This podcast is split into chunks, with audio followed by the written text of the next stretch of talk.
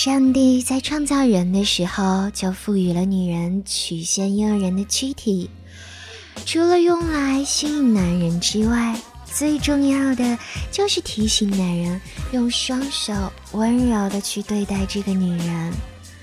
所以，那些横冲直撞、粗鲁的对待女人的男人，我们不得不说 no。今天苍老师的私密话，就让苍老师给你们说说那些令我们女人厌恶的爱抚方式。首先要说的第一点就是手法粗鲁。男人本身是更加具有掠夺性和攻击性的，并且他们以为女人也会喜欢这样。恰恰相反。大多数的情况下，女人更加倾向于温柔的性爱，因为轻柔的爱抚可以刺激更多的神经。为了让两个人都满意，男人应该在性爱中放慢自己的动作，而错误的抚摸也是让一个男人减分的地方哦。比如说，总是呆呆的只摸一个位置。这可不能让女人兴奋哦。那男人呢？会有他们的懒惰，会觉得既然你喜欢我摸这里，那我就一直摸它。好好用用脑子，你喜欢吃一道菜，天天给你吃，腻不腻吗？同样，爱抚也是如此哦。还有就是捏乳头了。女人的乳头是很敏感的部位，力道稍微大一点，女人就会觉得很难过。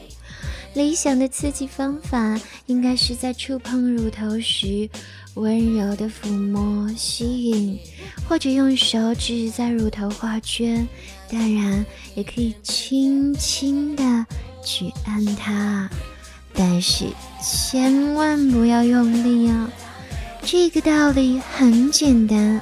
就像女人在爱抚你们的小弟弟时，很用力的去揉捏，你们也不会觉得爽吧？